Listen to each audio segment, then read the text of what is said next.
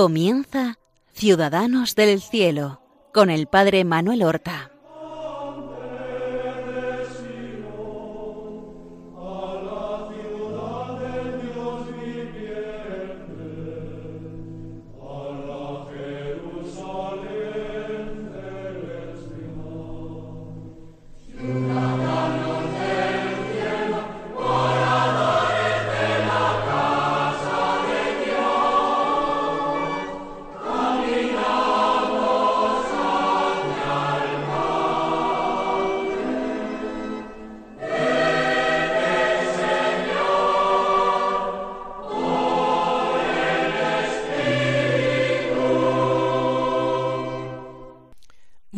Buenos días, queridos amigos, hermanos y oyentes de este programa que ahora comenzamos y que se llama Ciudadanos del Cielo, un programa en el que glosamos la vida y milagros, las virtudes, sobre todo, el ejemplo, modelo de vida, el testimonio que nos han dejado nuestros hermanos los santos.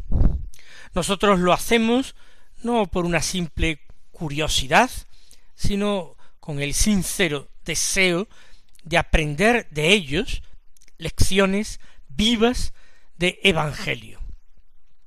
Vamos pues a comenzar el programa de hoy en el que vamos a hablar de un santo del siglo XX, un santo mártir, pero fíjense qué curioso, cuando fue beatificado este santo, se le veneró y dio culto como confesor de la fe, mientras que al ser canonizado, el Papa, aludiendo a la autoridad apostólica de que estaba investido, dijo que a partir de ese momento se le diera culto como mártir, cosa que antes no recibía ese culto como mártir, sino como confesor de la fe.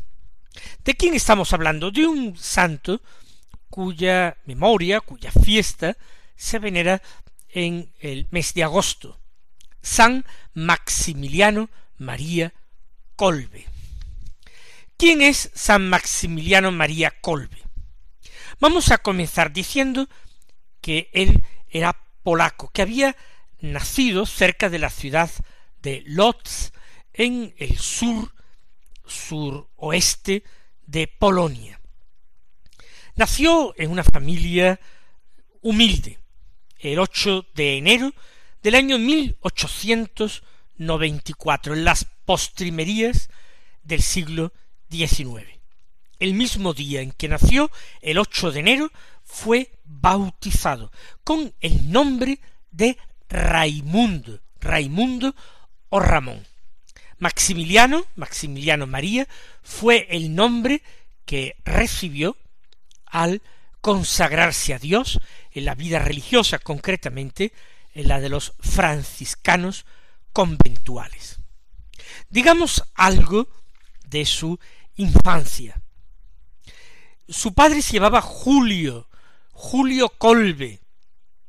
Era tejedor. Su madre, María, María Dabrosca, y trabajó eh, como comadrona en su pueblo en varias ocasiones. Ambos, padre y madre, terminaron haciéndose religiosos. El padre se hizo franciscano conventual y la madre terminó haciéndose monja benedictina. Fueron en total seis hermanos. Los dos más pequeños murieron siendo todavía muy niños. El mayor de todo se hizo hermano franciscano conventual, pero salió de la congregación poco después, y curiosamente murió lo mismo que su hermano en el campo de concentración de Auschwitz, dos años más tarde que su santo hermano, en 1943. Luego su tercer hermano, Maximiliano o Raimundo todavía fue el segundo. Su tercer hermano fue también fraile franciscano conventual. Como ven, una familia muy religiosa, con mucha devoción a la Santísima Virgen María. Y esto se inculca a todos los hijos. Dos hijos religiosos, uno que lo intentó, aunque debió salir por falta de vocación. Ya hemos dicho que Ramón o Raimundo era el segundo de los hijos. Y la madre, María Dabrosca, escribe de él una descripción, un relato. Dice que era un niño muy vivo, muy listo, pero un poco refunfuñón. Sin embargo, para los padres fue el considerado más obediente, más dócil de sus hijos. Tuvo sus ocurrencias. Por ejemplo, siendo niño, su amor a los animales y al mismo tiempo su ingenio, su deseo de organizar cosas, hizo que con un poquito de dinero que le robó a su madre, compró un huevo y llevó a empollar su huevo al gallinero de una familia vecina y allí logró que una gallina empollara su huevo y sacar un pollito. Y cuando sacó el pollito, muy contento de su logro, de su éxito, lo llevó a su madre. ¿Por qué cuento una anécdota tan simple? Pues por una razón también muy simple. Y es que la madre, cuando lo vio, le riñó, le castigó por todo esto que había hecho a las espaldas de su madre, empezando por quitarle un poquito de dinero para comprar un huevo, y le dijo Hijo mío, ¿qué será de ti? ¿Qué será de ti el día de mañana? Y aunque parece que esta era una frase bien sencilla, su hijo, Raimundo, no dejó de meditar. ¿Qué será de mí el día de mañana? Tenía un deseo intenso y grande de saber para qué sería su vida, qué tendría sentido. Y luego, según confesión propia, nosotros sabemos que rezó fervorosamente, intensamente, muchas veces a Dios, pidiendo que le dijera qué iba a ser de él el día de mañana. Y se lo pidió a la Virgen con lágrimas y perseverancia, y se lo pidió en casa y en la iglesia. Y terminó a preguntas de la madre, revelándole que un día había visto a la Santísima Virgen María, que le ofrecía dos coronas, una corona blanca y una corona roja. La corona blanca representaba una vida santa, santidad de vida. La corona roja representaba el martirio. Y la Virgen María, bellísima, le daba a elegir qué corona quería ella. Y le contestó el niño Raimundo que él quería las dos. Fíjense, como Teresa del Niño Jesús. Yo lo escojo todo. Él quería las dos. Y dice que la Virgen le miró con un cariño inmenso y desapareció sin decir nada. Realmente Raimundo Maximiliano María recibió ambas coronas. Una vida inocente, llena de gracia, de rectitud, de ansias apostólicas y finalmente el martirio. Muy pronto, muy joven, Raimundo sintió el deseo de abrazar la vida religiosa. Su hermano mayor ya lo había hecho. Frailes franciscanos conventuales. Es el tronco primero de la orden fundada por San Francisco de Asís, que a lo largo de los siglos de la historia fue fragmentándose en multitud de congregaciones, de órdenes eh, distintas con el tronco común. Finalmente, muchas de estas congregaciones religiosas franciscanas fueron compelidas a unirse por el Papa León XIII en una sola orden, en esta unión llamada Unión Leoniana solamente quedaron fuera eh, el tronco de la orden, por tanto los más antiguos, lo que hoy son los franciscanos conventuales y los capuchinos, que tenían tantas señas de identidad propias, que prefirieron quedarse fuera. Todos los que se unieron en esta unión franciscana tuvieron el privilegio de recibir el título de hermanos menores franciscanos. Nosotros los conocemos por las siglas OFM, Ordo Fratrum Minorum, Orden de Hermanos Menores, que ellos suelen añadir detrás de su nombre. Los conventuales, aunque se trataba del tronco antiguo de la orden, fueron denominados hermanos menores conventuales. A esta orden religiosa, que es la que actualmente tiene la gran basílica de San Francisco con la tumba de San Francisco en Asís, es a la que perteneció Maximiliano María Colbe. Con sólo catorce años empezó a estudiar con los franciscanos. Y en el año 1910, en septiembre, con dieciséis años, entró en el noviciado. Vistió el hábito y recibió el nombre de Maximiliano, al que él añadió María por su devoción inmensa a la Virgen. Después de un año hizo sus votos simples y un año después, en 1912, fue enviado a Roma para realizar sus estudios eclesiásticos. Primero de filosofía durante tres años en la Universidad Gregoriana y a partir de 1915 estudió teología en la facultad de los franciscanos, la facultad de San Buenaventura. Allí en 1914 él hizo ya su profesión perpetua y solemne. En este momento, con ocasión de la profesión solemne, él añadió ese nombre de María a su nombre religioso.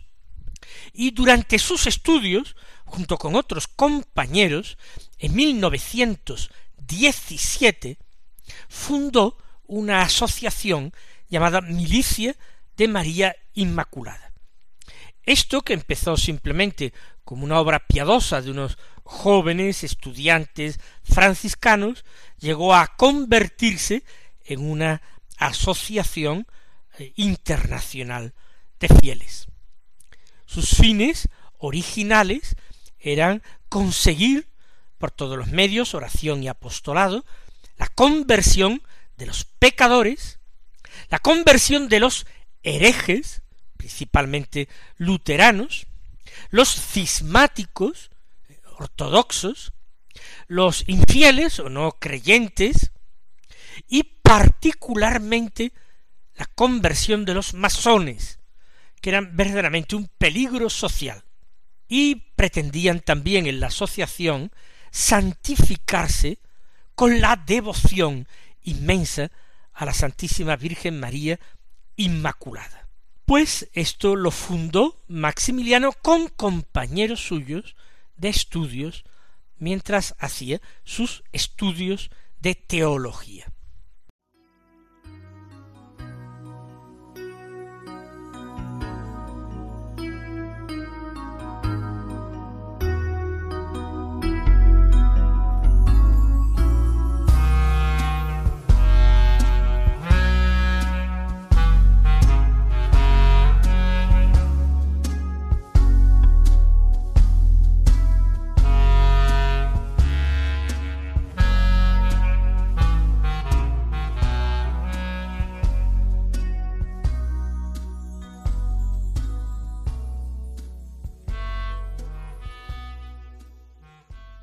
En el año 1918, es decir, cuando tenía 24 años, él se ordenó sacerdote, se ordenó sacerdote allí en Roma y celebró su primera misa al día siguiente en la iglesia de San Andrés de los Hermanos en el altar de Nuestra Señora del Milagro. Después de la ordenación, en 1919, con veinticinco años, regresó a su patria, Polonia, pero enfermo, contrajo la tuberculosis, muy frecuente en aquella época.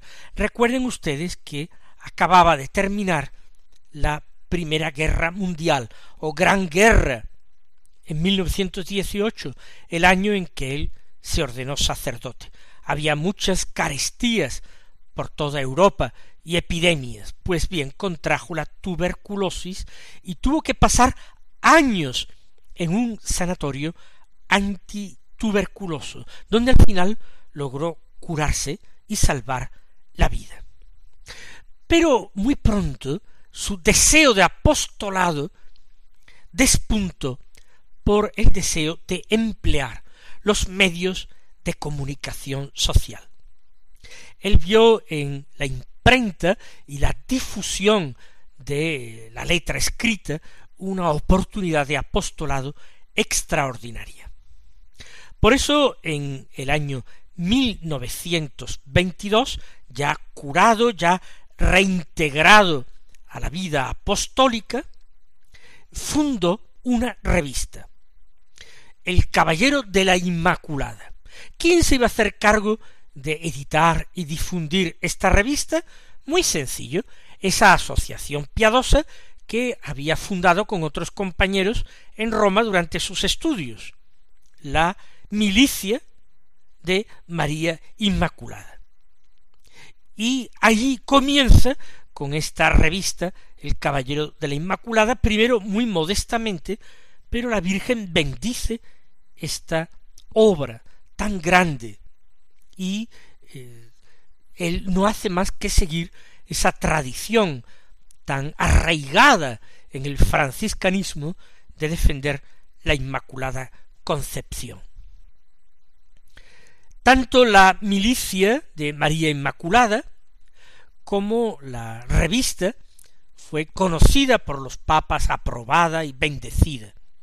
De hecho, Benedicto XV erige como pía unión a la milicia de María Inmaculada. Pero no quedó ahí el ansia apostólica de Maximiliano María, sino que a partir de ese reclutamiento que iba haciendo con la revista El Caballero de la Inmaculada, se le ocurrió fundar una ciudad de la Inmaculada. Le puso el nombre en polaco de Niepo Kolanov y consiguió ya establecerla y fundarla en 1927. La primera ciudad de la Inmaculada que funda es en Polonia, al sur de Varsovia, unos cuarenta kilómetros.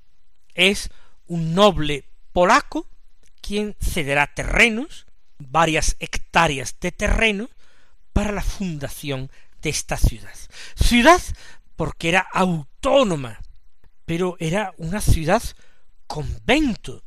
Llegaron a vivir en ella más de mil personas, pero viviendo bajo la regla franciscana. Llegaron a casi, casi ochocientos frailes franciscanos, porque era un convento. La mayoría de los habitantes de la ciudad de la Inmaculada eran religiosos. Por eso fue el convento más poblado del mundo. Eso sí, había también casas para eh, trabajadores residentes que no fueran religiosos. Una gran editorial, imprenta, con todos los más modernos adelantos de la técnica de su tiempo y talleres de todo. Es una ciudad. ¿Y cuál es el objetivo? La santificación bajo la regla franciscana y la vivencia de una intensa devoción mariana y por supuesto la edición de la revista El Caballero de la Inmaculada, que empezó con veintidós mil ejemplares al comienzo de la existencia de esta ciudad, en mil novecientos veintitantos tenía veintidós mil ejemplares, y que llegó a tener, andando el tiempo, setecientos cincuenta mil ejemplares. Un verdadero milagro, un verdadero prodigio. Pero no con esto se calmaron las ansias de nuestro santo de San Maximiliano María. Él sintió una profunda llamada a las misiones, a extender esta obra en todas partes, a crear otras ciudades de la Inmaculada. Para eso se desplazó al oriente, visitó Japón y eligió un terreno para construir otra ciudad de la Inmaculada. Finalmente, en Nagasaki, en Japón, se edificó la segunda ciudad de la Inmaculada, con trabajadores nativos y sacerdotes eh, de distintas partes y países de la orden que quisieron ir allí. En 1936 él regresó a Polonia para dirigir aquella primera ciudad de la Inmaculada que había fundado. Allí él trabaja y escribe de una forma incansable. Era también extraordinariamente devoto de la Eucaristía. Escribió en estos años, no tengáis miedo de amar demasiado a la Inmaculada. Nosotros nunca podremos igualar el amor que le tuvo Jesús, e imitar a Jesús es nuestra santificación. Cuanto más pertenezcamos a la Inmaculada, tanto mejor comprenderemos y amaremos al corazón de Jesús, a Dios Padre, a la Santísima Trinidad. Por eso también la adoración perpetua del Santísimo Sacramento fue una obra instituida por él en esa gran y santa ciudad de la Inmaculada. Vamos, queridos hermanos, a seguir contemplando esta figura gigantesca y enamorada de la Santísima Virgen, esta figura llena de creatividad apostólica, que vivió también épocas difíciles, la Primera Guerra Mundial, y dentro de poco va a estallar la segunda que acabará con su vida. Vamos a pedirle al Señor ese intenso espíritu apostólico de Maximiliano María y vamos a pedirle también al Señor su inmenso amor a la Virgen. Si Dios quiere, hasta la próxima semana, que el Señor os colme de sus bendiciones.